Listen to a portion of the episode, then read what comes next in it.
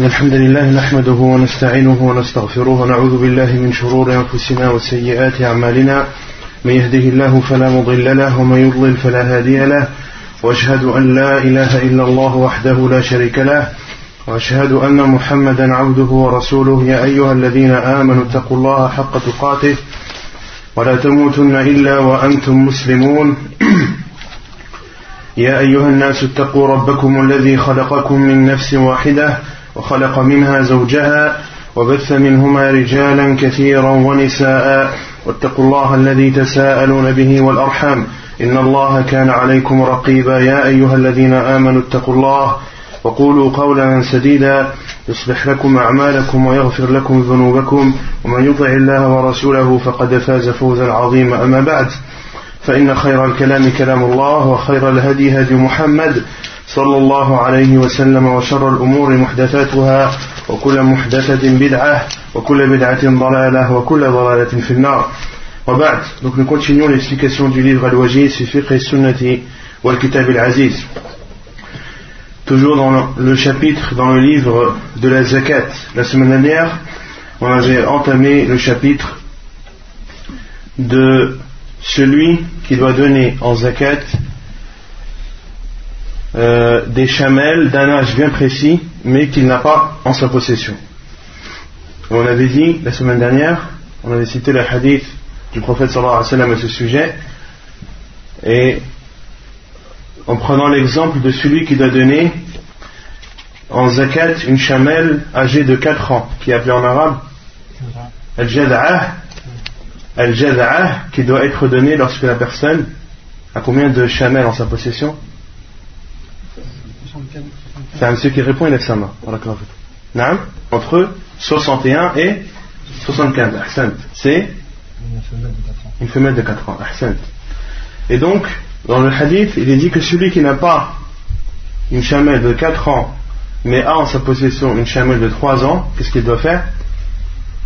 Il la donne, il rajoute ou il rajoute du brebis ou bien un On accepte de lui cette chamelle de 3 ans et on prend en plus, c'est-à-dire l'État prend en plus deux brebis ou bien alors 20 dirhams. On avait dit que 20 dirhams c'était l'équivalent en argent de combien? Euh, 59,5. Comment, comment on calcule 59,5 C'est 200 dirhams. Qu'est-ce qui est de 200 dirhams? La, zakat de, l'argent. La zakat de l'argent c'est de 200 dirhams. Ça veut dire quoi ça? Le nisab. Le nisab. Eh ouais, le nisab pour l'argent, il est de de 200 dirhams islamiques, islamiques, et on avait vu que 200 dirhams islamiques correspondaient à 595 donc 20 dirhams correspondent à 59,5 grammes. Et celui qui doit donner en zakat une chamelle de 2 ans, qui est appelée bint laboun, et il doit donner une chamelle de deux ans lorsqu'il a en sa possession. Combien de chamelles?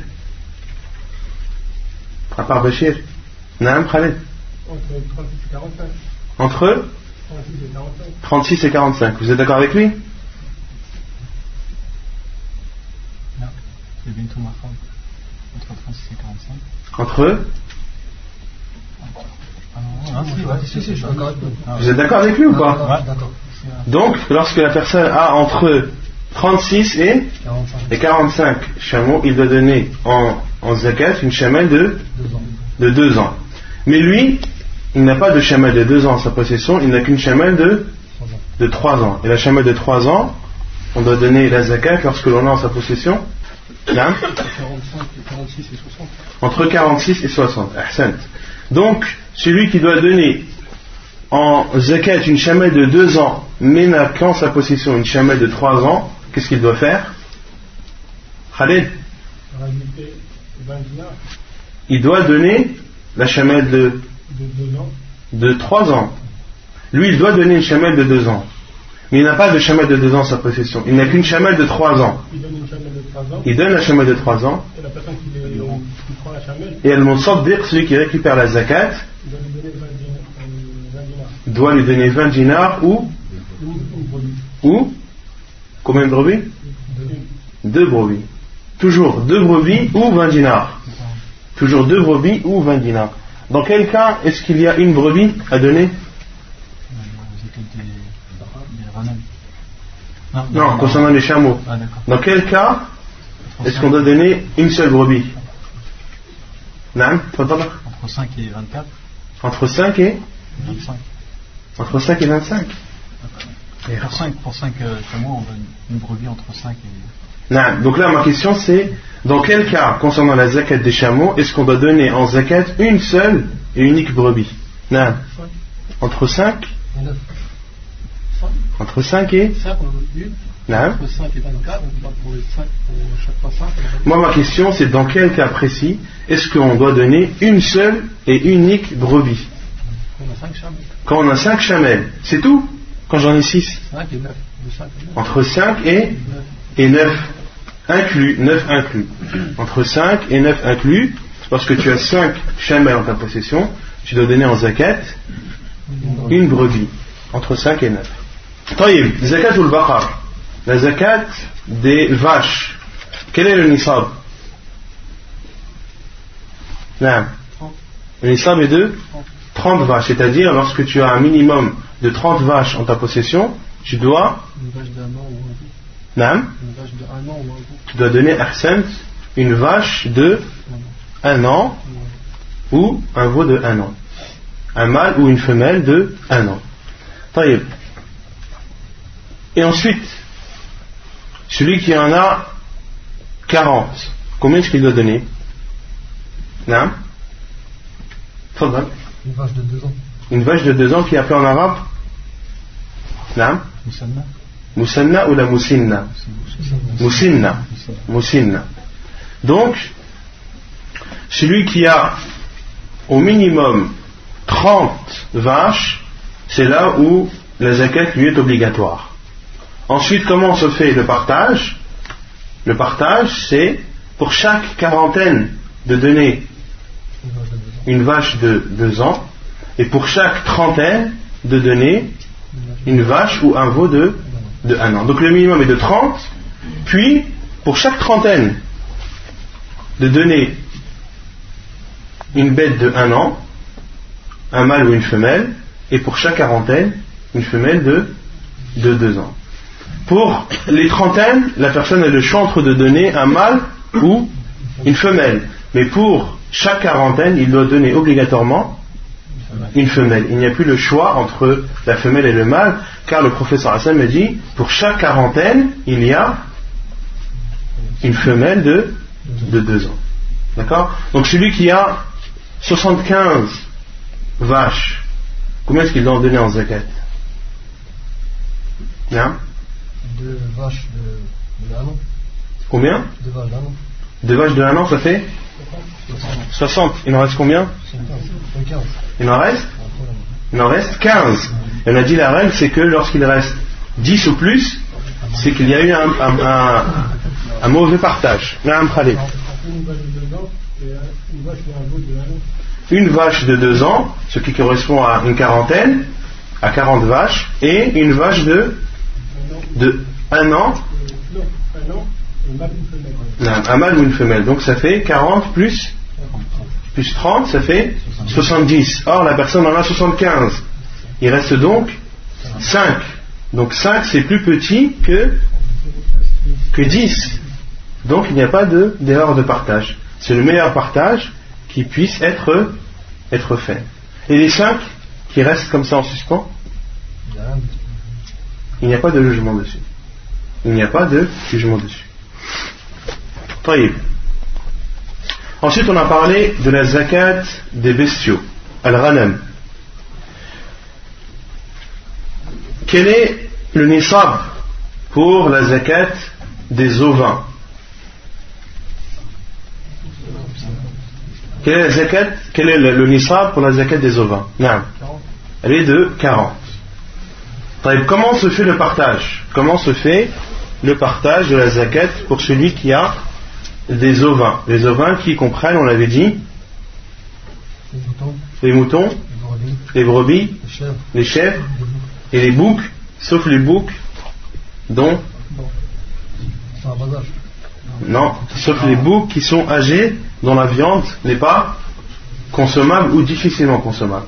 Et ça, on l'a vu la semaine dernière. Voyez, entre 40 et, et 120, combien doit-on donner de brebis en zakat? Une brebis. Ensuite, entre Khalid, entre 120 et 200, on doit donner deux brebis. Ensuite, non J'ai dit quoi? Non, Donc entre 40 et 120 inclus, on doit donner une brebis. Entre 121 et et 200, on doit donner deux brebis. Ensuite, entre 201 et, et 300, on doit donner trois brebis. Et ensuite, au-dessus de 300 Par centaine. C'est-à-dire par centaine, ça veut dire quoi Par centaine, on rajoute une brebis. C'est-à-dire, au-dessus de 300, pour chaque centaine, on doit donner en zakat une brebis. Donc celui qui en a 301, il doit en donner 3 ou 4 4, 301. Ouais. Celui qui en a 301.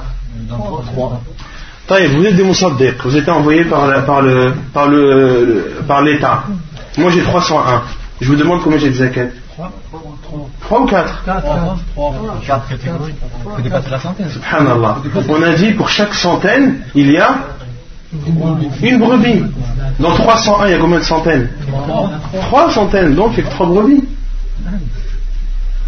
Celui qui en a 399 3 aussi. Parce que dans 399, il n'y a que, il n'y a que 3 centaines et non 4. Ensuite, on avait parlé des conditions pour que la zakat soit obligatoire. La première, c'était un nisab.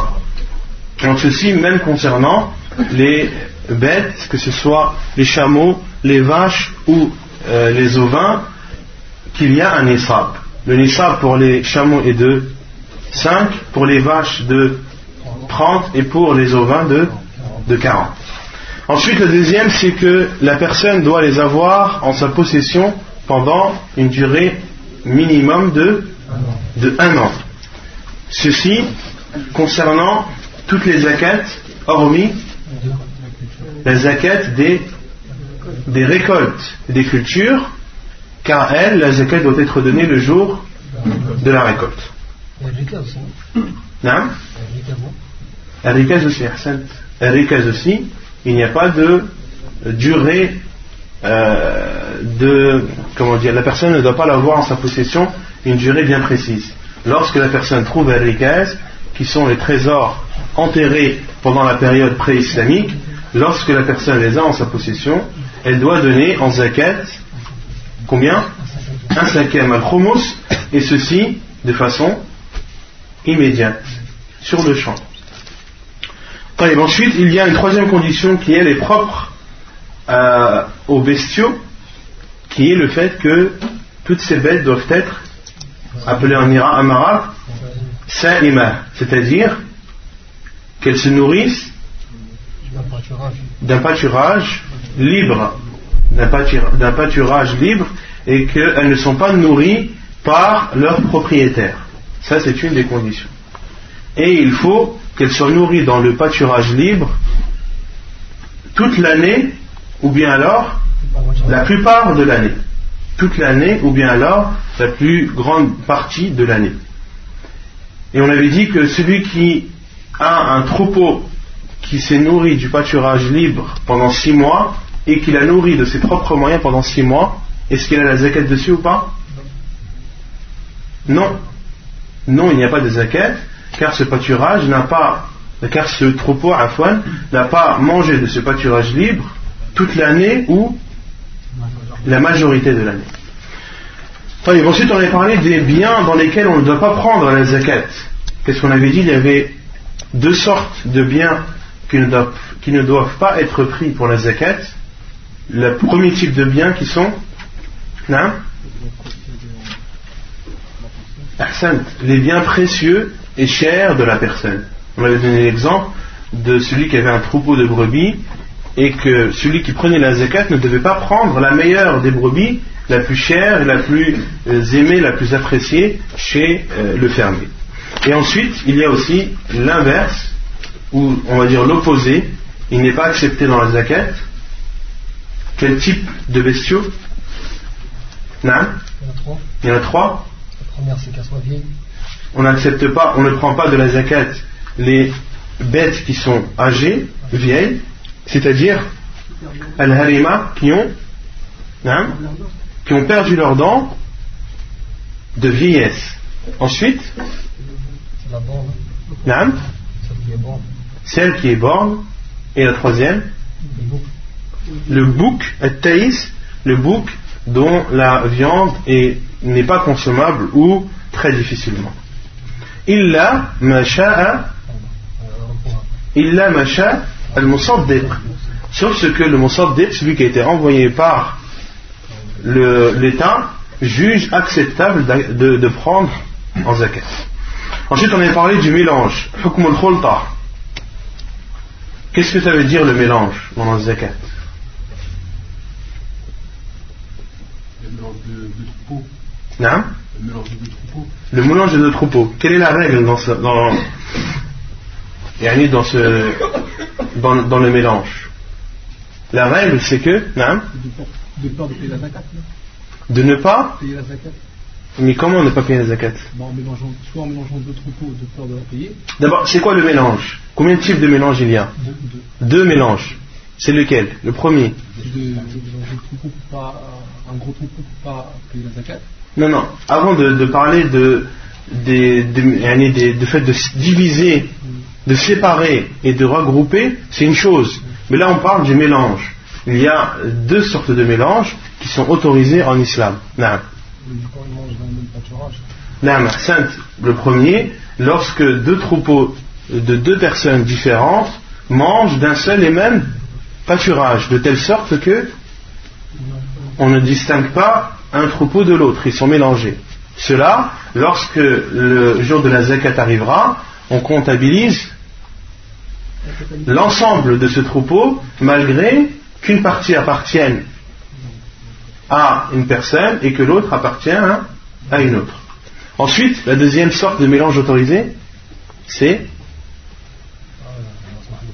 quand il mange, un pourcentage, par exemple, deux tiers et l'autre possède un tiers.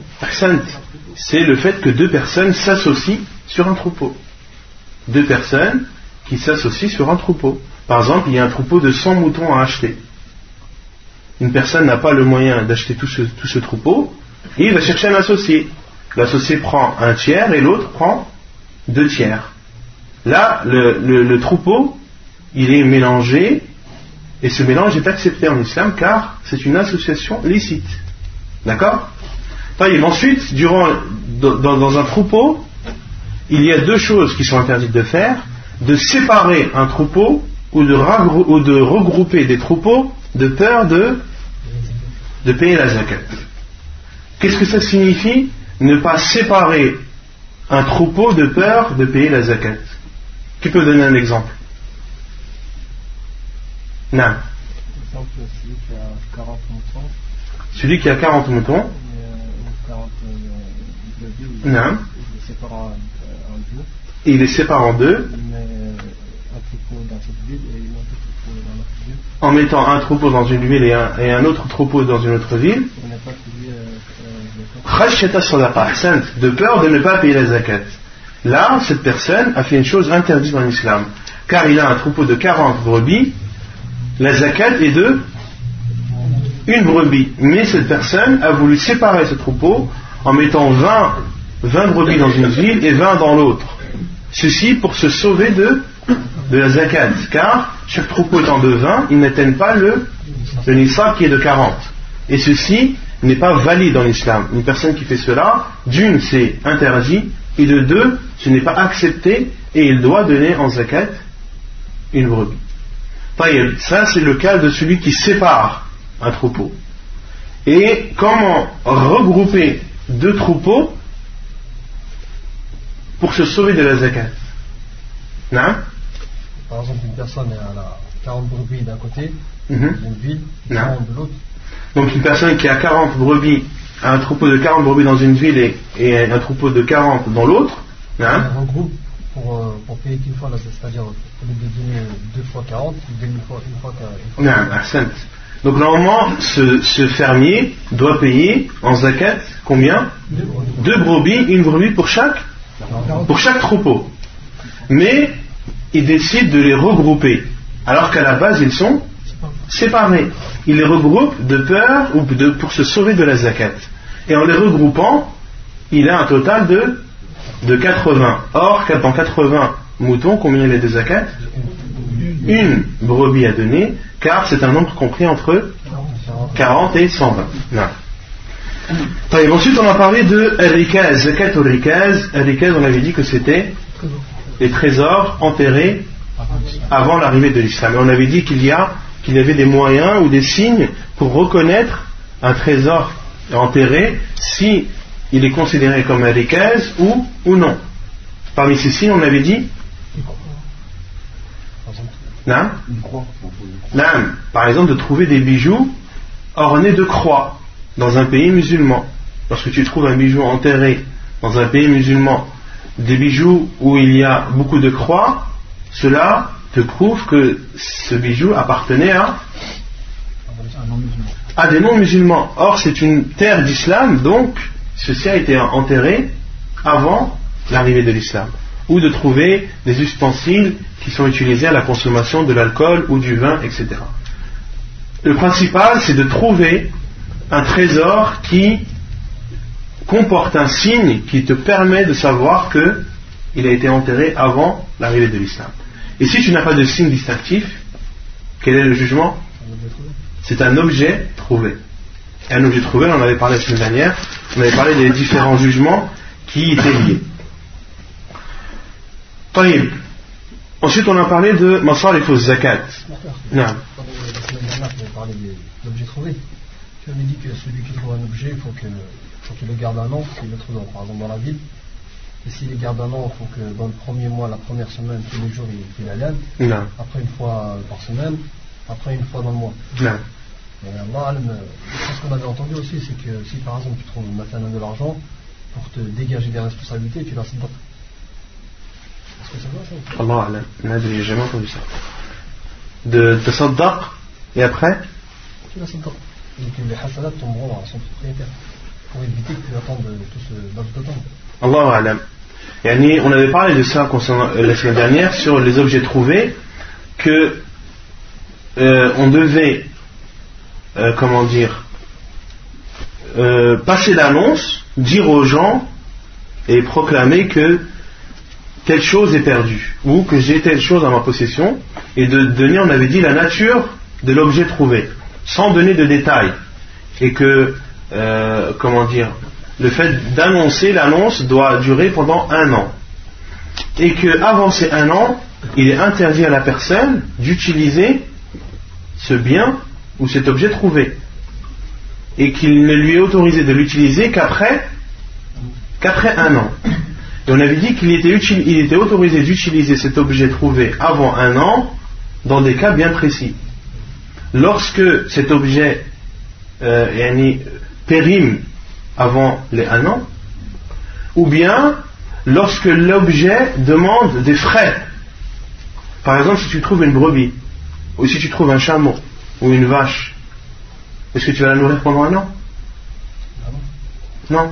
Donc les savants disent quand tu trouves une bête, au lieu de payer les frais pendant une année, autant vendre cette bête, garder l'argent, et ensuite, lorsque le propriétaire sera retrouvé, de lui donner l'argent de la vente. Donc là, tu as utilisé un objet trouvé, mais pour le bien de cette chose. Et c'est le seul cas où c'est autorisé d'utiliser. Ensuite, le fait de, de donner en aumône pour se, pour se, se sauver de toute, euh, se dégager de toute responsabilité, Allah Ça, je ne sais pas si ça rentre dans ce cas-là. Parce que c'est un objet qui peut rester en ta possession pendant un an c'est un objet qui peut rester, mais toi tu sais que tu n'es pas capable de, par exemple, tous les jours venir au même endroit et faire les nains. Non, concernant tous les jours, on avait dit que c'était l'avis de quelques savants. On avait dit que quelques savants avaient dit que euh, l'annonce se fait tous les jours pendant une semaine et se fait une fois par semaine pendant un mois et se fait une fois par mois pendant un an. Ça, c'est des détails que certains savants ont donné, mais d'autres ont dit tu annonces de la façon que tu veux, de la manière que tu veux, du moment que ce que tu fais est appelé une annonce.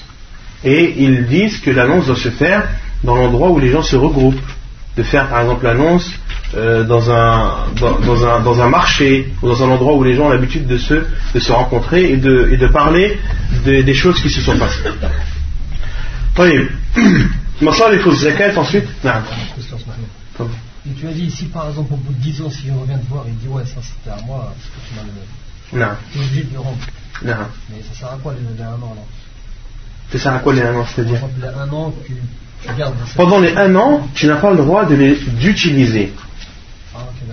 Pendant les, avant les un an tu n'as pas le droit d'utiliser l'objet. Après les un an tu as le droit de l'utiliser mais lorsque cette personne vient et que le propriétaire a été retrouvé, de, de lui rendre son bien. Ou de s'arranger avec lui. Par exemple, si toi tu as trouvé 100 000 euros, et pendant un an tu as annoncé sans avoir trouvé le propriétaire, et ensuite tu as décidé d'acheter une maison. Est-ce que tu avais le droit d'acheter la maison ou pas? Après les un an. Oui, tu as le droit d'utiliser l'argent. Mais au bout de deux ans, le propriétaire est revenu. Il a été trouvé celui qui a perdu les 100 000 euros. Qu'est-ce que tu fais? Non La maison est à lui. La maison est à lui. Soit tu vends la maison et tu lui rends ses 100 000 euros, soit tu lui donnes la maison, ou soit vous trouvez un arrangement. Ou soit vous trouvez un arrangement entre toi et, et, le nouveau propriétaire de ta maison. C'est clair? Non. Tu dois, tu dois faire en sorte de les avoir. Tu dois faire en sorte de les avoir. Ça, c'est les savants insistent sur ça. Lorsque tu utilises un bien, tu dois l'utiliser de telle sorte et en prenant en compte de pouvoir le restituer à son propriétaire s'il vient. Et, un, détail que j'ai oublié de dire la semaine dernière, c'est que les objets trouvés à la Mecque et à Médine, tu ne dois pas les prendre. Il est interdit de prendre les objets trouvés à la Mecque ou à Médine. C'est une interdiction. Ah, c'est une interdiction. Le professeur Sam a dit lorsqu'il a parlé de la Mecque et de Médine, qu'il est interdit de couper ses arbres, de tuer les bêtes, il est interdit de chasser à la Mecque et à Médine, et il est interdit de, de prendre les objets trouvés. ensuite, on a parlé des gens vers qui on doit donner la zakat. Les gens qui sont euh, destinataires de la zakat, qui sont au nombre de de 8, on avait vu la semaine dernière, au nombre de 8, qui sont présents dans le verset de Surat al-Tawbah, où Allah a dit les sadaqat appartiennent les fuqara ou masakin. Donc les fuqara ce sont les pauvres, les masakin ce sont les nécessiteux, ou amilina alayha, ceux qui, qui travaillent, ou qulubuhum, ceux dont les cœurs sont à prendre, ou c'est-à-dire lors de l'affranchissement,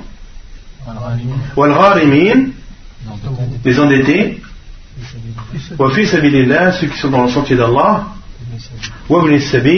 et celui qui est en voyage, c'est une obligation qui a été décrétée par qui? Par Allah, alimun hakim. Et Allah est tout savant et tout sage. Et Allah subhanahu wa ta'ala, lorsqu'il termine les versets en disant Wallahu alimun hakim, ou Wallahu azizun hakim, ou Wallahu ghafur rahim, c'est toujours pour, yani, euh, pour un yani, c'est toujours bien calculé. Et Allah subhanahu wa ta'ala, s'il a dit alimun hakim, c'est qu'il y a un sens à comprendre dans cela. Wallahu alimun hakim, c'est-à-dire Allah subhanahu wa ta'ala est le plus savant c'est-à-dire est le plus savant de ceux qui méritent d'avoir la zakat. Wallahu alimun hakim, et il est sage, c'est-à-dire que son partage qu'il a fait, car ce partage c'est Allah subhanahu wa ta'ala qui l'a fait. C'est lui qui a désigné ces huit catégories, et Allah subhanahu wa ta'ala l'a désigné par sa sagesse. D'accord? Et lorsque vous voyez par exemple des versets où Allah parle des péchés, à la fin Allah dit Wallahu rahim. Allah est clément et miséricordieux, c'est-à-dire vous qui faites des péchés, sachez qu'il y a un Dieu, un Seigneur, qui est clément envers ses serviteurs et pardonneur. Autrement dit, revenez vers lui, etc. etc. Lorsque Allah parle de, euh, des, châtiments, il dit Wallahu azizun hakim. Allah est le tout-puissant et le tout-sage. C'est-à-dire qu'Allah a une puissance illimitée et il est aisé et simple pour lui de châtier tel ou tel peuple, etc. etc. Ensuite, on avait dit, est-ce qu'il était obligatoire de donner la zakat à l'ensemble de ces huit catégories, ou est-ce qu'il était autorisé de donner à une des catégories, malgré que les autres soient présentes? Non Non C'est quoi la divergence? Non, Khaled.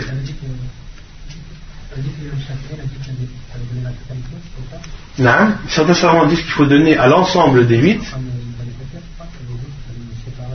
Et la, la, la plupart des savants disent qu'il est autorisé de donner à une partie, à une de ces catégories, même si les autres sont, présentes. Et c'est l'avis le plus sûr, Allah A'lam, c'est qu'il est autorisé de donner à une de ces catégories euh, sans donner aux autres, même si elles sont présentes.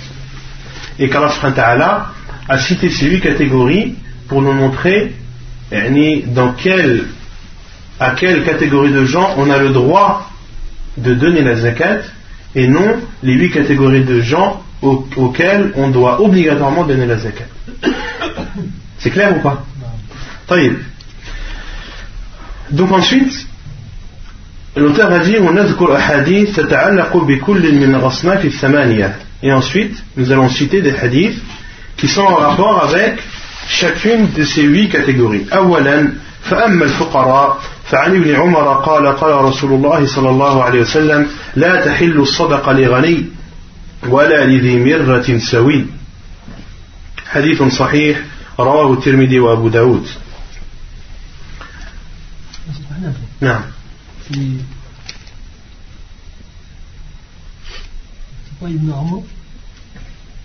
فعن ابن عمرو نعم صح عن ابن عمرو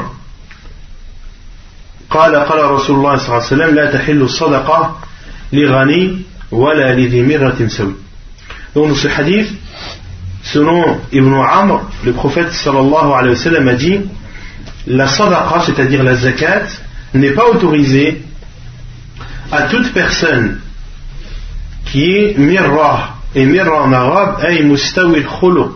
Al-khalq wal-murad istiwa al-a'ba wa salamatiha. C'est-à-dire celui qui est en bonne santé, celui qui est normalement constitué, celui qui n'a pas de défaut physique. Les mirratin sawi.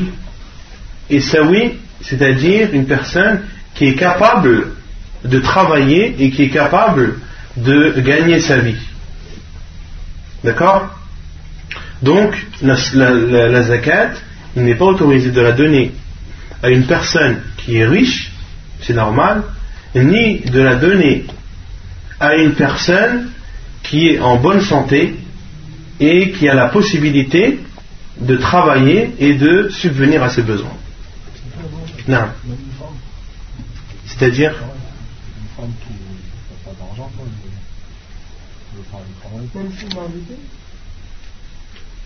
Inch'Allah, on va arriver à tout ça. Soyez patients. وعن عبيد الله بن عدي بن الخيار أن رجلين أخبراه أنهما أتيا النبي صلى الله عليه وسلم يسألانه من الصدقة فقلب فيهما بصره فرآهما جلدين فقال إن شئتما أعطيتكما ولا حظ فيها لغني ولا لقوي مكتسب حديث صحيح رواه أبو داود والنسائي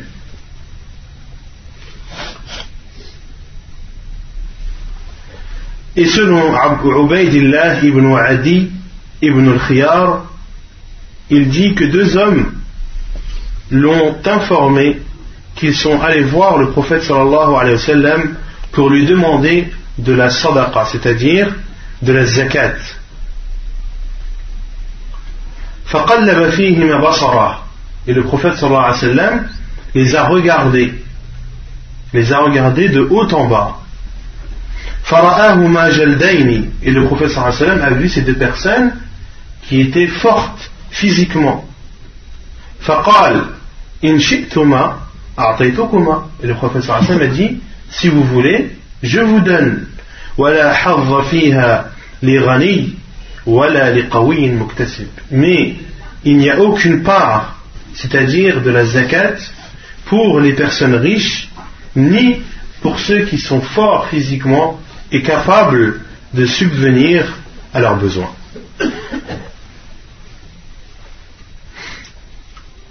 Donc dans ces deux hadiths, on comprend qu'il y a deux richesses. Il y a la richesse des biens et il y a la richesse physique. C'est-à-dire qu'il n'est pas autorisé de donner la zakat à un pauvre qui est bien physiquement et qui a la possibilité et la capacité de, travailler. Parce que ça, c'est pas un pauvre, c'est un, c'est un feignant. Masha'Allah, il a une santé physique irréprochable. Le travail, ce n'est pas ce qui manque. Il a la possibilité de travailler, de gagner de l'argent, de subvenir à ses besoins. Mais non, monsieur préfère rester chez lui et tendre sa main et de demander la zakat aux gens. Cela est interdit. Et dans ce hadith, il y a une preuve, dans le second hadith, il y a une preuve qu'il est autorisé de regarder celui qui te demande. Celui qui te demande la zakat, qu'il est autorisé de le regarder, de le questionner, de savoir si vraiment il fait partie des gens de, de la zakat.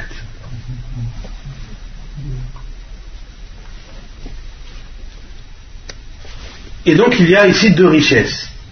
La richesse des biens et la richesse de la santé.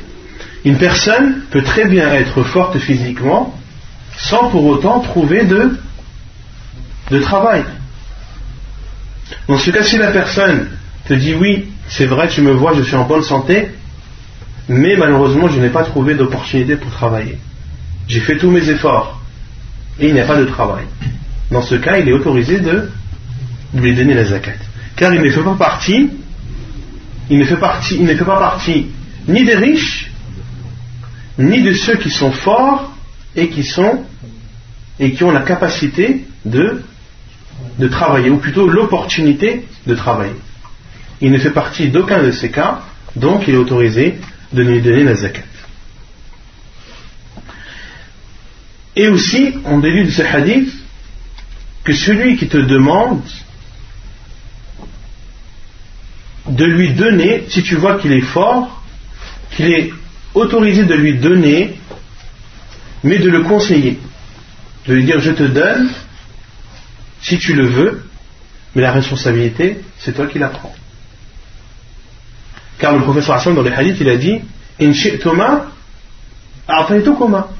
Si vous voulez, je vous donne. Mais le professeur Hassan les a conseillés par la suite. Il leur a dit Mais attention, cette zakat que je vous donne, elle ne doit pas être donnée normalement à des personnes qui sont riches ou à des personnes qui sont fortes et qui ont l'opportunité de travailler. Donc il est autorisé de donner et de remettre toute la responsabilité sur ceux qui te, qui te demandent. Allah. Non. Une personne qui a donné zakat à une personne qui n'a rien à voir avec ça, avec le fakir, est-ce qu'il est obligé de redonner zakat ou bien à n'importe quoi Là, celui qui donne la zakat à une personne qui ne la mérite pas, la zakat n'est pas valide, elle n'est pas acceptée. Il doit redonner la zakat à la personne qui a le droit de la prendre. ثانيا وأما المساكين فعن أبي هريرة رضي الله عنه أن رسول الله صلى الله عليه وعلى آله وسلم قال ليس المسكين بهذا الطواف الذي يطوف على الناس فترده اللقمة واللقمتان والتمرة والتمرتان. قالوا فما المسكين يا رسول الله؟ قال الذي لا يجد غني يغنيه ولا يفطن له فيتصدق عليه. ولا يسأل الناس شيئا. حديث متفق عليه. La deuxième catégorie de personnes qui sont les nécessiteux. Donc la première, ils sont les pauvres. Et les savants ont donné la définition du pauvre. Certains ont dit c'est celui qui n'a rien en sa possession. Que le pauvre, c'est celui qui n'a rien en sa possession. Et si tu ne lui donnes pas, il n'a pas. Et d'autres savants ont dit c'est celui qui a en sa possession la moitié de sa suffisance celui qui a en sa possession la moitié ou moins de sa suffisance. Autrement dit, celui qui, par exemple, gagne 400 euros par mois, alors que normalement, il a besoin de 1000 euros pour vivre. 400, c'est la moitié de. C'est en dessous de, de 500, qui est la moitié. Donc cette personne, elle est considérée comme étant faqir, comme étant pauvre. D'accord?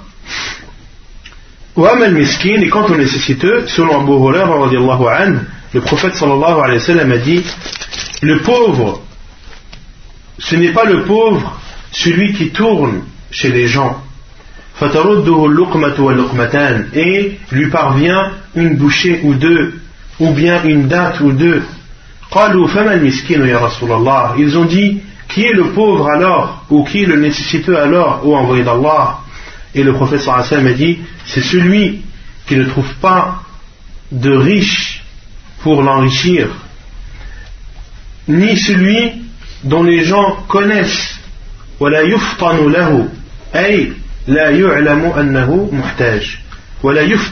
c'est-à-dire, et c'est la personne dont les gens ne savent pas qu'il est nécessiteux et donc ne lui donnent pas. Et c'est celui qui ne demande pas aux gens.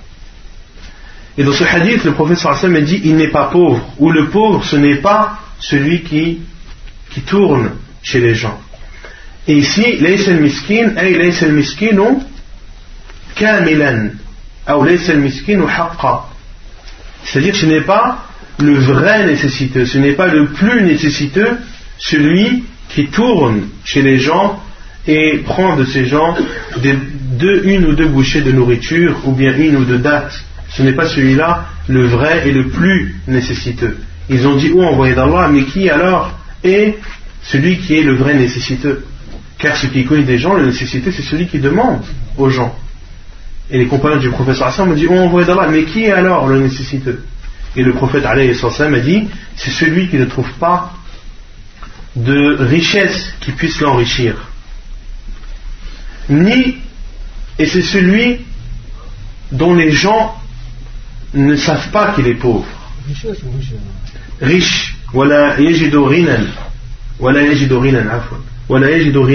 c'est-à-dire une richesse. J'ai dit euh, riche tout à l'heure. Richesse. Voilà rinan. Il ne trouve pas de richesse, c'est-à-dire de bien qui pourrait l'enrichir. Et les gens ne savent pas qu'il est nécessiteux les gens ne savent pas qu'il est nécessiteux. Et il y a une preuve dans cela que le nécessiteux est meilleur que le pauvre. Pourquoi? Parce que le nécessiteux, il peut très bien être dans le besoin sans que cela ne puisse se voir. Quant au pauvre, il n'a rien. Tu le vois, tu sais tout de suite que, c'est un pauvre.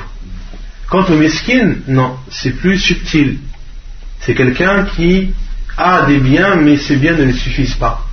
Il est dans la galère, mais ce besoin qu'il a n'est pas flagrant sur lui.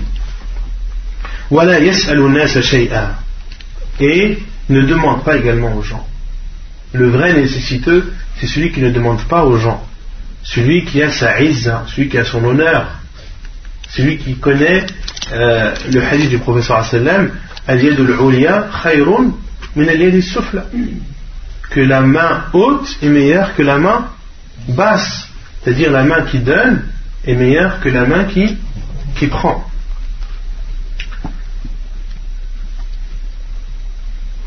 Et une autre preuve également que le nécessiteux, c'est ce, que, que c'est quelqu'un qui peut avoir une ressource, c'est un verset dans Surat Al-Kahf où Allah subhanahu wa ta'ala dit Amma as-safinatu fakanat limasakina ya'maluna fil bahr. Allah subhanahu dit dans le Coran dans Surat Al-Kahf et les pauvres wa et le bateau. Ce bateau appartenait à des pauvres. Qu'est-ce qu'ils faisaient ces pauvres?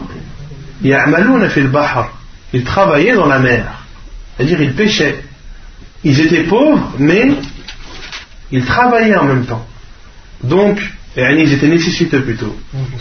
Donc, le nécessiteux peut très bien travailler. Certains disent non, il n'est pas dans le besoin, il travaille.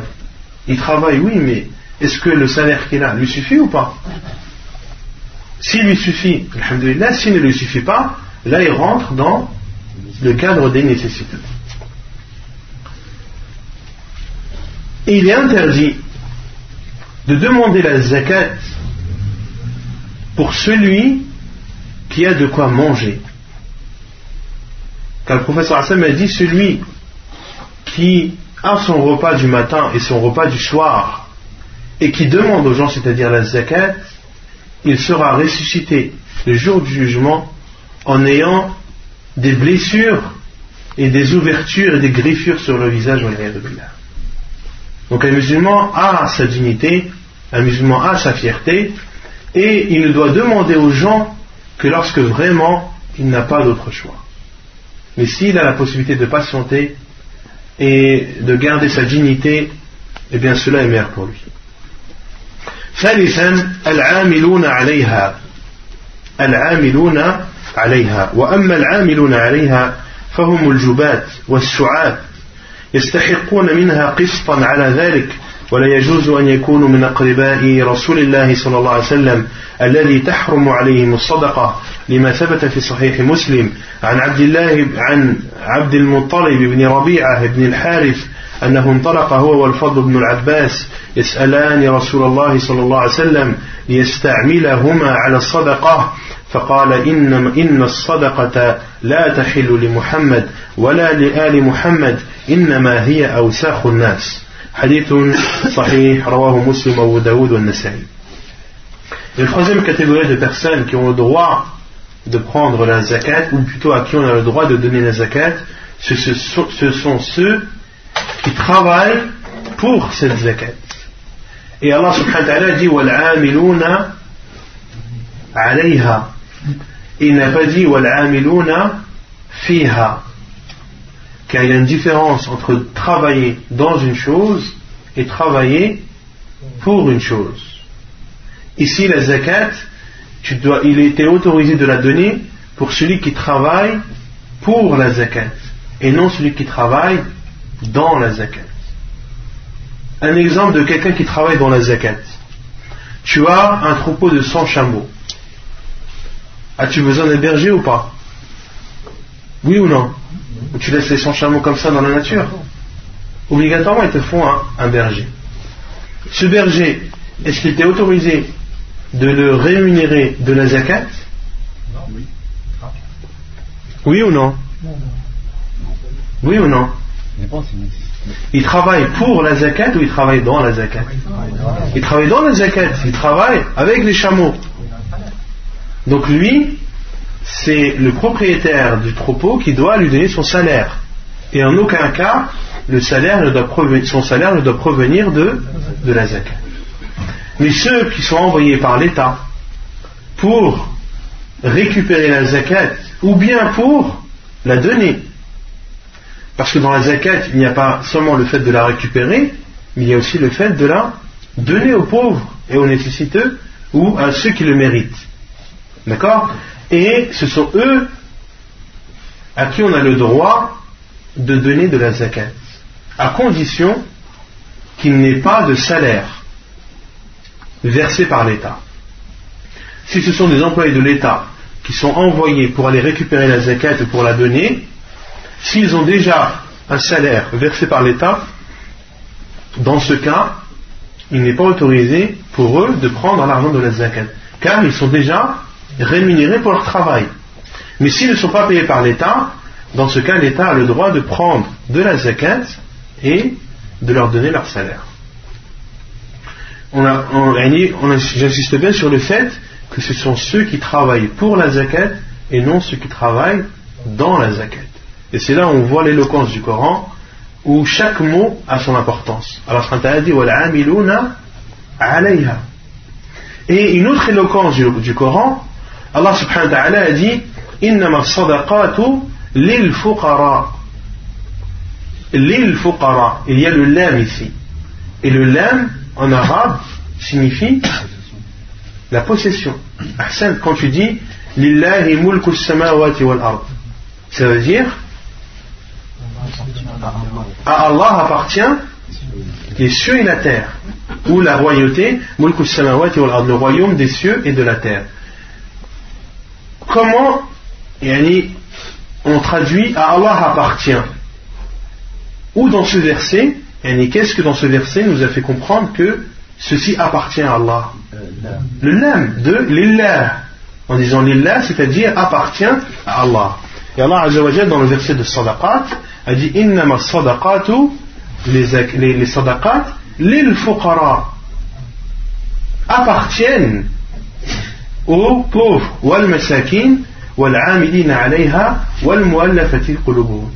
c'est-à-dire que lorsque tu leur donnes la zakat, lorsque tu donnes la zakat à un pauvre, eh bien, elle lui appartient. Ça devient son bien. C'est son dû, mais c'est un dû lorsqu'il l'a en sa possession. Lorsque tu lui donnes, ça lui appartient. Et ça, c'est important de savoir ça, parce que il y a dans ces catégories de, de, 8 à qui on donne la zakat des personnes ou des catégories, lorsque tu leur donnes, cela ne leur appartient pas. Ça leur permet de subvenir à leurs besoins, mais l'argent ne leur, ne leur appartient pas. Autrement dit, lorsque tu donnes 1000 euros à un pauvre, tu as donné 1000 euros il a, le besoin. D'accord? Mais, le lendemain, son père décède à ce pauvre. Et il se retrouve ayant un héritage de 30 000 euros. Il reste pauvre ou il ne reste pas pauvre? Le lendemain, il a, l'héritage de son père qui est décédé de 30 000 euros. Quelqu'un qui a 30 000 euros, c'est un pauvre? Non, donc il n'est plus pauvre. Mais il a toujours les 1000 euros que tu as donnés de zakat. Qu'est-ce qu'il fait? Il les garde ou il te les rend Il les garde pourquoi? Non, parce que ça lui appartient. Parce qu'Allah a dit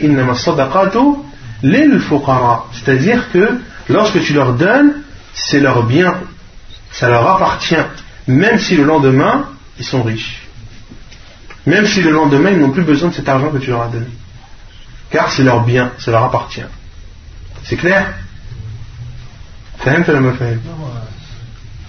lui appartient, ça pas Quand tu donnes 1000 euros à un pauvre ou à un nécessiteux, l'argent que tu lui donnes, c'est son bien à lui. Tu n'as plus le droit de les reprendre. Ah, d'accord. Je ne dis pas contraire. Je ne dis pas contraire parce que tu verras, tu vas comprendre après. Tu vas comprendre après. Non. Et s'il les rend, il prend du hit ou pas S'il les rend, s'il dit que s'il veut lui rendre, il prend du hit Allah alam, la adri. S'il veut les rendre, Allah alam, la adri, je sais pas. Il y a un exemple, euh, bon, là, une personne a eu 2000 euros. Mm -hmm. Et ces 2000 euros-là, il les a gardés pendant un an. Est-ce qu'il est sans zakat dessus?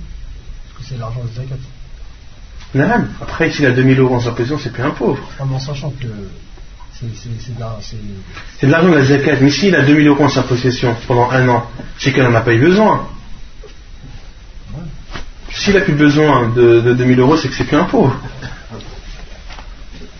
Non? Celui qui a le nisab, au minimum, celui qui a le nisab pendant un an, il doit donner la zakat, même si l'année d'avant c'était un pauvre. Non. Donc ceux qui, ceux, pour qui, ceux qui travaillent pour la zakat ont le droit de prendre une partie de la zakat et cela, n'est pas cela est interdit si ces personnes font partie des proches de, du prophète sallallahu alayhi wa sallam, car les proches du prophète sallallahu alayhi wa sallam, la zakat leur est interdite. La preuve, c'est ce qui est rapporté dans Sahih Muslim, selon Abdel Muttalib ibn Rabi'a ibn al-Harith, qui dit qu'il est parti, lui et Al-Fadl ibn al-Abbas, demander au prophète sallallahu alayhi wa sallam de les faire travailler dans la zakat. Et le prophète sallallahu alayhi wa sallam leur a dit Inna sadaqa, c'est-à-dire la zakat, n'est pas autorisée à Muhammad, ni à Muhammad, ni à la famille de Muhammad, car ces sadaqat sont, si on traduit littéralement, les saletés des gens.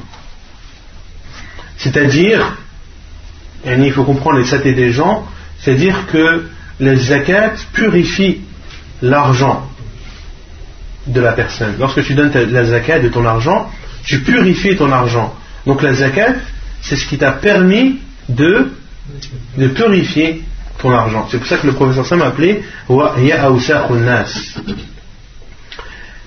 Et donc, il n'est pas autorisé à quelqu'un appartenant à la famille du professeur de travailler pour la zakat. Car le professeur Sam a dit il n'est pas autorisé ni à Muhammad ni à la famille de Muhammad. Et al-al en arabe, c'est jusqu'au quatrième grand-père. C'est jusqu'au quatrième grand-père. Autrement dit, tous ceux qui sont les enfants de Banu Hashim, en dessous, il, pas, il ne leur est pas autorisé de prendre la zakat. Car le prophète c'est roi Muhammad ibn Abdullah ibn Abdul Muttalib ibn, ibn Hashim. Donc là, les enfants du professeur sallam, Ibn Hashim est leur quatrième grand-père. Donc elle, elle en arabe, c'est jusqu'au quatrième grand-père. Tous ceux qui sont de la famille du prophète sallallahu alayhi wa sallam, c'est-à-dire qu'au temps du prophète sallallahu alayhi wa sallam, tous ceux qui faisaient partie des enfants de Banu Hashim, tous ceux qui faisaient partie des enfants de Banu Hashim, en descendant, n'avaient pas le droit à la zakat. D'accord. T'as compris, Parce que tu as Ibn Abd Manaf. D'accord Ibn Abd Manaf, son père c'était, ou plutôt son fils c'était Ibn Hashim. Mais Ibn Abd Manaf, s'il avait un deuxième fils, la descendance de son deuxième fils, est-ce qu'elle a le droit de prendre la zakat ou pas? Oui. Oui. Pourquoi? Parce qu'elle n'est pas partie de la descendance de, de Ibn Hashim. Vous avez compris ou pas? Au-dessus de, ben, au de Banu Hashim, ils ont droit à la zakat. En dessous de Banu Hashim, ils n'ont pas droit à la zakat. D'accord, mais le frère t'a posé la question des, par exemple, les descendants du prophète. Non, les descendants du prophète à notre époque. Ils sont où? Ils sont en dessous ou au-dessus de Banu Hashim Non Ils sont en dessous ceux qui sont en dessous du quatrième grand-père. Non Tous ceux qui sont en dessous du quatrième grand-père, aucune croissance. Ah, c'est ça en. Là, j'ai. Parce que le professeur m'a dit Al-Muhammad. Et Al-Muhammad, c'est jusqu'au quatrième grand-père. D'accord Et le quatrième grand-père, c'est Banu euh, Hashim. Ibn Hashim. De lui, ça commence jusqu'à. Voilà, jusqu'à Yom Qiyam. Khalas Taïb. رابعا نعم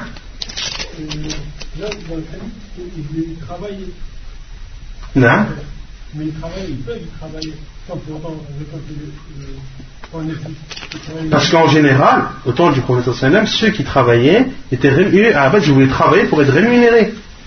Et la rémunération au temps du prophète sallam sur ceux qui travaillaient pour la zakat était de, était de la zakat. Elle n'était pas d'ailleurs. فهمت؟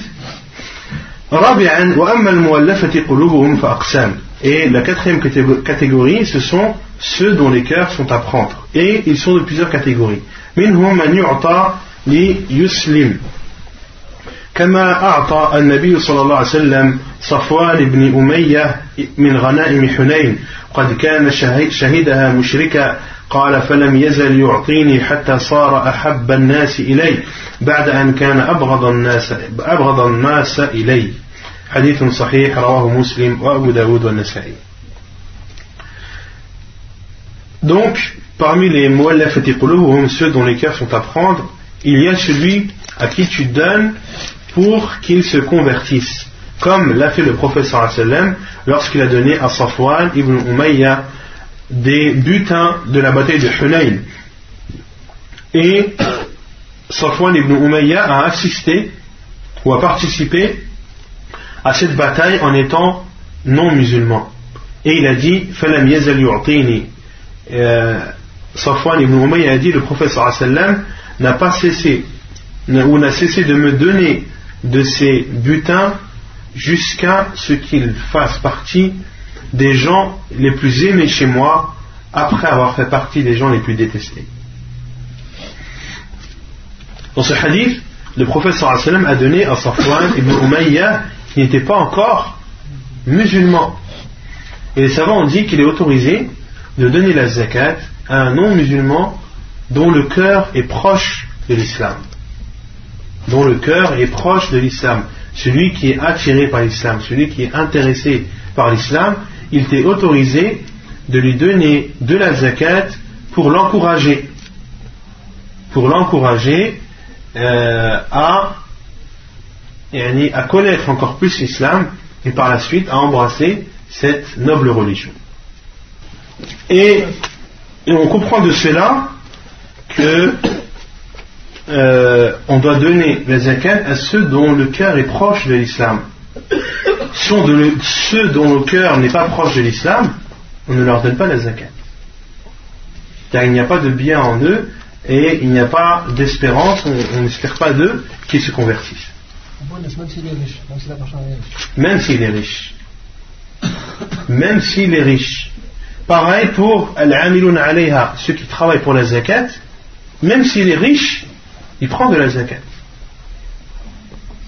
Même s'il est riche, il prend de la zakat. Car euh, lui, ceux qui travaillent pour la zakat, pourquoi est-ce que tu leur donnes de la zakat? Est-ce que c'est parce qu'ils sont pauvres? Non, c'est le salaire de leur travail. Il peut très bien euh, avoir un autre travail à côté, ou il peut très bien avoir un bon salaire de la zakat qui lui permet d'être riche. Ou il c'est quelqu'un qui économise son argent, et il est arrivé à, à, être riche.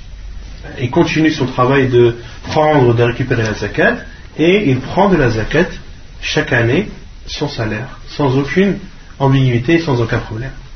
Pareil pour euh, le, non-musulman euh, dont, tu espères la conversion. Si une personne est fauteur est proche de l'islam, mais euh, physiquement il, est bien, il ne veut pas travailler, on peut lui donner zakat? Si physiquement il est bien. Bon, enfin, il n'est pas malade, il est en bonne santé, il est jeune, il ne veut pas travailler. Mais son cœur est proche de l'islam, donner Bien sûr.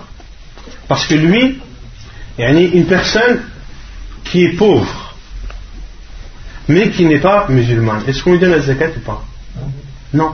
La plupart des savants disent qu'on ne donne pas la zakat à un pauvre qui n'est pas musulman. Sauf si ce pauvre est proche de l'islam. Sauf si ce pauvre, son cœur est proche de l'islam et qu'il est intéressé par l'islam. Dans ce cas, tu donnes la zakat pas parce que c'est un pauvre, mais parce que son cœur est proche de l'islam. Donc là, l'exemple que tu as donné, une personne qui n'a pas d'argent, qui est en bonne santé, mais dont le cœur est, est proche de l'islam.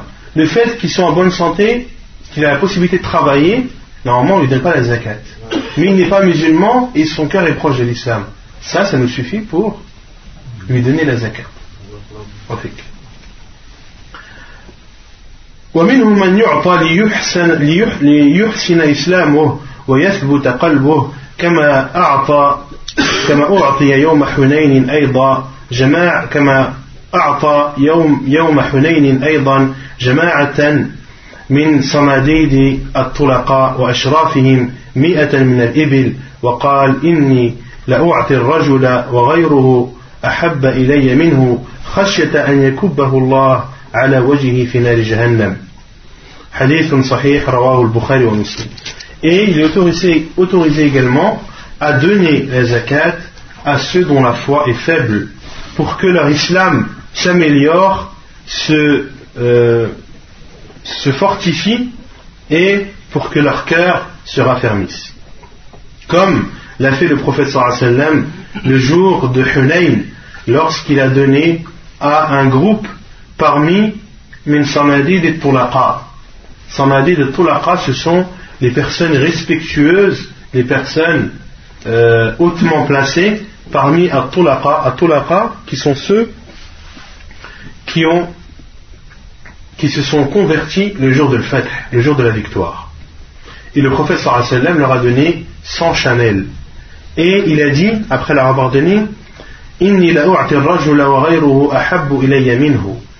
Et je donne à des personnes et je laisse d'autres personnes qui sont plus chères à moi de peur qu'Allah euh, le fasse plonger ou fasse plonger son visage dans le feu de l'enfer. Ça, c'est une partie du hadith. Dans la totalité du hadith, il y avait les ansar. Le prophète sallallahu alayhi wa a, a, divisé ou a dispatché le, butin de Hunayn et il y avait l'Ansar et d'autres tribus. Et le prophète sallallahu alayhi wa a distribué et n'a pas donné l'Ansar. Il n'a rien donné à l'Ansar. Alors que ce sont eux qui lui ont donné la victoire, etc. etc. Et ils se sont plaints au prophète sallam. Et le prophète sallam leur a dit Ne vous suffit-il pas que vous ayez Muhammad entre vous et qu'il vive parmi vous? Ils ont dit oui ou envoyé d'Allah.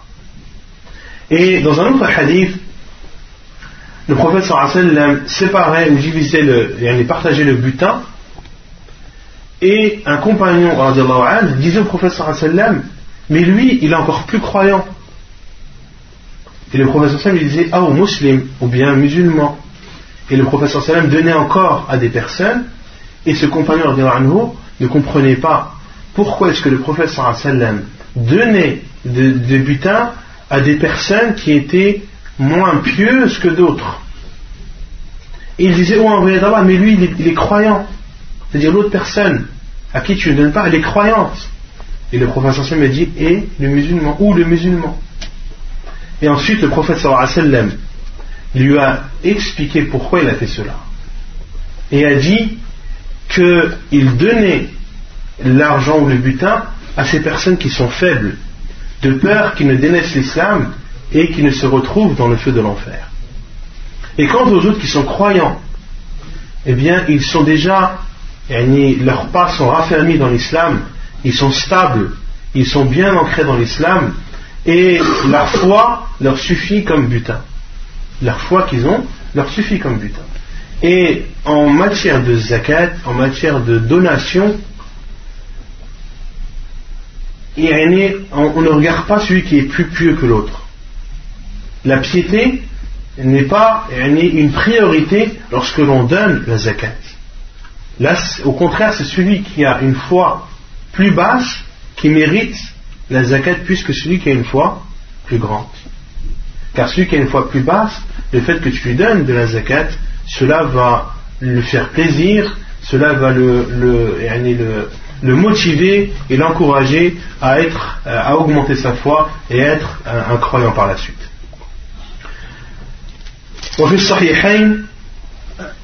عن أبي سعيد أن عليا بعث إلى النبي صلى الله عليه وسلم بذهيبة في تربتها من اليمن فقسمها النبي صلى الله عليه وسلم بين أربعة نفر الأقرع بن حابس وعيين بن بدر وعلقم بن علاثة وزيد الخير وقال أتألفهم؟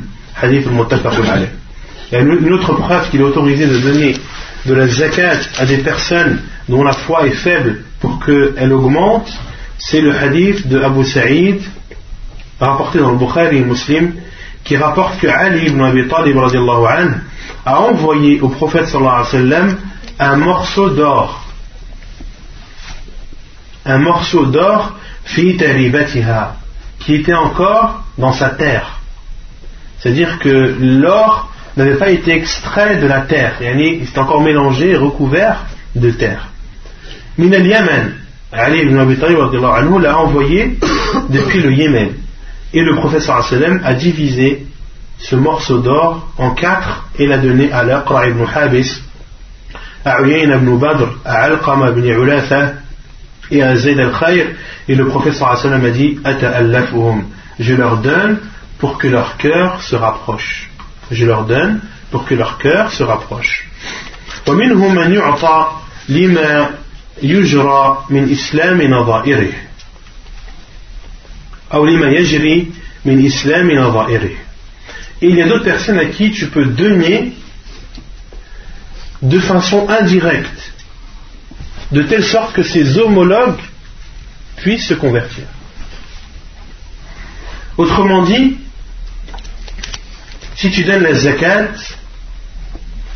à, euh, par exemple, un roi ou un empereur, pour que l'empereur de l'autre pays se convertisse. De donner la zakat de façon indirecte. De, euh, de, faire, de vouloir faire rapprocher les cœurs des autres de façon indirecte. En le donnant à une personne pour que l'autre personne soit attirée. لما يجري من إسلام نظائره ومنهم من يعطى ليجبى الصدقات ممن يليه et d'autres personnes à qui tu donnes la sadaqat pour que ceux qui sont sous sa responsabilité donnent la zakat.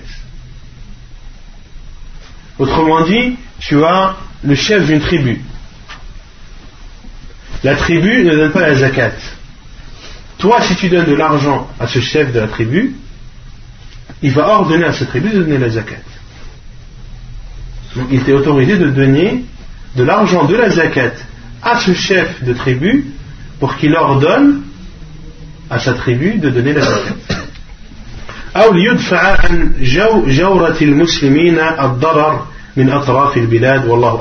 ou bien alors de donner de l'argent à un gouverneur oppresseur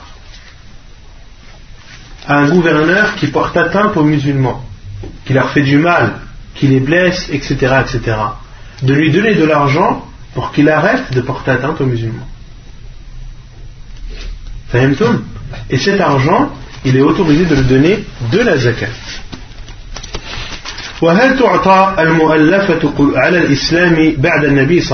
Une question que pose l'auteur, est-ce qu'il est autorisé de donner à ces gens dont, pour que leur cœur se rapproche de l'islam après le prophète sallallahu alayhi wa sallam. قال ابن كثير فيه خلاف الإمام ابن كثير a dit il y a dans cela une divergence فروي عن عن عمر وعامر والشعبي وجماعة أنهم لا يعطون بعده لأن الله قد أعز الإسلام وأهله ومكن لهم في البلاد وذل لهم رقاب العباد Il est rapporté de Omar, de Amir et Al-Sha'bi et également euh, un groupe d'autres personnes qui ont dit que l'on ne doit pas donner la zakat après, euh, aux personnes dont on espère que le cœur se rapproche de l'islam après la mort du prophète sallam car Allah a déjà donné la victoire à l'islam et aux musulmans et ils sont bien implantés euh, dans les terres et Allah subhanahu wa ta'ala a épargné les musulmans des non-musulmans. C'est-à-dire il n'y a plus de, de prisonniers ni autres. وقال آخرون بل يعطون لأنه عليه الصلاة والسلام قد أعطاهم بعد فتح مكة وكسر هوزان وهذا أمر قد يحتاج إليه فيصرف إليهم Et d'autres ont dit non, on doit leur donner, car le prophète sallam a donné à ces personnes, même après la victoire de, de Mecca. c'est-à-dire après qu'Allah ait donné la victoire aux musulmans. Car l'ouverture, yani Fath Makkah, la victoire de la Mecque, c'était une des plus grandes victoires des musulmans, et c'est là où les musulmans ont, retrouvé toute leur liberté et toute leur, puissance lorsqu'ils sont rentrés à la, Mecque en étant vainqueurs. Et après le fait, après cette victoire de la Mecque, le professeur donnait quand même la zakat à al-muallafati qulubuhum. Et c'est l'avis de plus sûr, c'est qu'il est autorisé de donner la zakat à ces personnes, donc qui sont, comme on a dit, euh, de plusieurs catégories, de donner à un non-musulman dont le cœur est proche de l'islam, ou de donner à un musulman dont la, dont la foi est faible pour qu'elle se fortifie, ou de donner à quelqu'un pour que son homologue, ou celui qui est au même niveau que lui, et se convertisse, ou bien alors de donner la zakat à un gouverneur qui porte atteinte aux musulmans.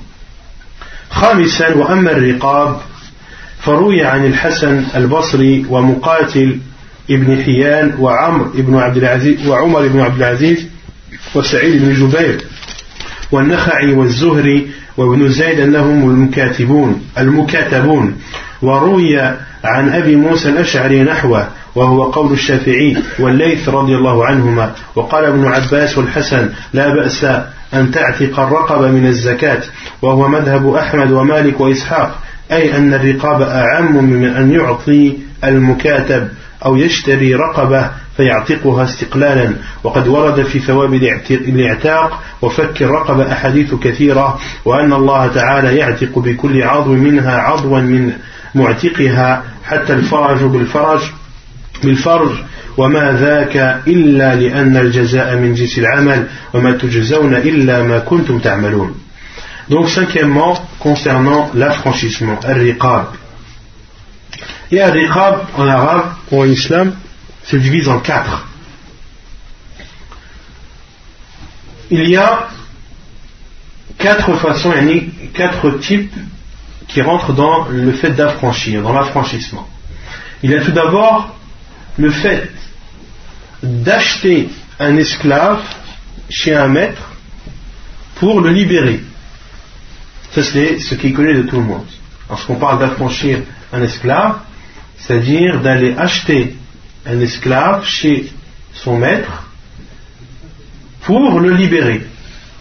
Et il est autorisé de l'acheter avec l'argent de, de la zakat. Deuxièmement, il y a ce qui appelle en islam al-mukatab. Allah subhanahu wa ta'ala dit وَالَّذِينَ يَبْتَغُونَ الْكِتَابَ مِمَّا مَلَكَتْ أَيْمَانُكُمْ فَكَاتِبُوهُمْ Allah subhanahu wa ta'ala a dit dans le Coran ceux dont vos esclaves qui cherchent un contrat d'affranchissement concluez ce contrat avec eux. Allah subhanahu wa ta'ala dit ceux dont, dont vos esclaves cherche à conclure un contrat d'affranchissement, alors faites-leur le contrat. Autrement dit, si un esclave dit à son maître, affranchis-moi, et fait avec moi un contrat d'affranchissement, et mettons-nous d'accord sur une somme que je te remettrai pour que tu m'affranchisses. Là, cet esclave, il est appelé en islam al-muka'atab. C'est-à-dire, il est sous l'égide d'un contrat. Il est soumis à un contrat. Il est moqué à tab. Et lui, en islam, on a le droit de lui donner la zakat. Soit de donner la zakat directement au maître, ou soit de donner la zakat à l'esclave pour qu'il puisse payer le maître, son maître, et être affranchi. C'est clair? La première, il n'y a pas de contrat. C'est des gens qui vont directement chez le maître et, euh, achète l'esclave. Le second, c'est Al-Mukatab, l'esclave qui a un contrat d'affranchissement et dont il y a une somme bien déterminée. Cette somme doit être versée au maître, à son maître pour qu'il soit libéré. Allah a dit in alimtum fihim khayra. Allah dit et faites-leur le contrat in alimtum fihim khayra si vous savez d'eux du bien ou si vous ne connaissez d'eux que du bien. Troisièmement, il y a les, prisonniers musulmans. Les prisonniers musulmans qui sont entre les mains des non-musulmans, il est autorisé de, payer de l'argent pour les libérer. Et cet argent, il est autorisé de la payer de la zakat. Et pareil pour celui qui est kidnappé.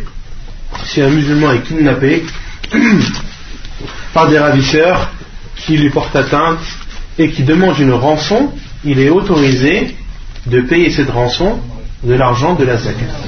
Comme cela, euh, Donc là, l'auteur a dit qu'il était apporté sur le Hassan al-Basri, Muqatil ibn Hayyan, euh, Omar ibn Abdul Aziz, Saïd ibn Jubair al-Nakha'i, al-Zuhri ibn Zayd, qu'il s'agit là des al-Mukataboun, qu'il s'agit là des esclaves qui sont sous un contrat d'affranchissement.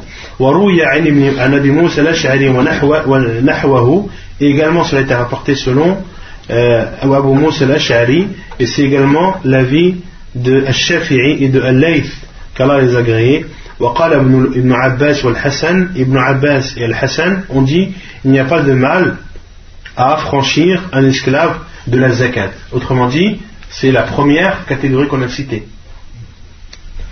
وهو مذهب أحمد ومالك وإسحاق et c'est la- l'avis de l'imam Ahmed, l'imam Malik et Ishaq أي أن الرقاب أعم من أن يعطى المكاتب c'est-à-dire que c'est plus vaste que de donner seulement à, à un esclave qui a un contrat d'affranchissement mais tu peux aussi acheter un esclave pour l'affranchir وهو مذهب أحمد آه، أو يشتري رقبة فيعتقها استقلالا ou bien d'acheter directement un esclave et de l'affranchir juste après وقد ورد في ثواب الاعتاق وفك رقبة أحاديث كثيرة Et il y a beaucoup de hadiths qui nous montrent ou qui prouvent les bienfaits, les mérites d'affranchir des esclaves en islam. Car en is- en islam, il est demandé aux musulmans d'affranchir ces esclaves. C'est la meilleure des choses qu'il peut faire. وأن الله يعتق. Et dans le hadith, il est cité que Allah subhanahu wa ta'ala épargne chaque membre, chacun de tes membres, c'est-à-dire toi qui as franchi ton esclave, sache qu'Allah épargnera, c'est-à-dire de l'enfer, chacun de tes membres, c'est-à-dire chaque membre que tu auras affranchi de ton esclave, Allah les préservera de l'enfer. Yani chaque membre que tu as affranchi de ton esclave, les membres de son corps, eh bien les mêmes membres de ton corps à toi, Allah subhanahu wa ta'ala, les préservera du feu de l'enfer. Et le prophète sallam a dit farj ou même l'organe génital que tu auras affranchi de ton esclave, eh bien Allah subhanahu wa ta'ala préservera ton organe génital du feu de l'enfer. Et ceci, car la récompense est proportionnelle à l'acte que tu fais. La récompense est proportionnelle à l'acte que tu fais. Autrement dit, l'affranchissement que tu as fait de tous ces membres de cette personne, eh bien, la récompense est proportionnelle, c'est-à-dire qu'Allah, comme tu as affranchi les membres de ces esclaves, eh bien, Allah préservera tes membres à toi du feu de l'enfer. Et Allah subhanahu wa dit Et vous ne serez récompensés que de ce que vous œuvrez. Que de ce que vous œuvrez. Non. Là, tu nous as dit 4 catégories, mais t'en as cité que 3. Non, on a quatre. On a cité d'acheter euh, un esclave pour l'affranchir, de donner l'argent à l'esclave qui a un contrat d'affranchissement, de donner de l'argent pour libérer un prisonnier et de payer la rançon de celui qui est kidnappé. Non, c'est une catégorie à part. Non. Non, si, en islam c'est autorisé, mais il est fortement recommandé de l'affranchir. Mais c'est autorisé en islam. C'est autorisé, mais euh, l'islam te demande d'affranchir, et c'est pour ça qu'il y a beaucoup de kafarat, d'expiation, qui comportent, qui comportent quoi? L'affranchissement des esclaves.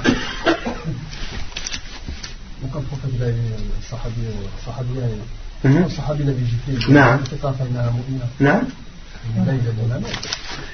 Non. Dans ce hadith, euh, le prophète sallallahu alayhi wa sallam, dans le hadith de Ibn, euh, Ibn al-Hakam al-Sulami, Ibn al-Hakam al-Sulami, qui avait giflé une de ses serviteuses, qui était une, une enfant. Et il dit euh, que cela, cela l'a peiné, cela lui a fait de la peine, il a voulu se rattraper et faire quelque chose.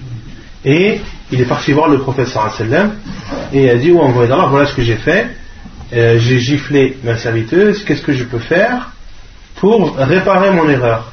Je ne suis pas à l'aise dans le geste que j'ai fait. Et le wa sallam lui a dit, Etiha, ramène-la. Et lorsqu'il l'a ramené, le wa sallam lui a dit, euh, qui je suis? Elle a dit, tu es l'envoyé d'Allah. Et il lui a dit, et où est Allah? Elle a dit, il est au-dessus des cieux. Et c'est là où le professeur a dit à al-Hakam al-Sulami Toi qui voulais faire quelque chose pour rattraper ton erreur, car cela ne te dérangeait, eh bien, affranchis-la, car c'est une croyante. Mais là, le professeur m'a dit, c'est pas un ordre qu'il fait à la communauté. Là, c'est un conseil qu'il a dirigé à Ibn al-Hakam al-Sulami. والله أعلم نكتفي بهذا القدر وسبحانك اللهم وبحمدك أشهد أن لا إله إلا أنت استغفرك وأتوب إليك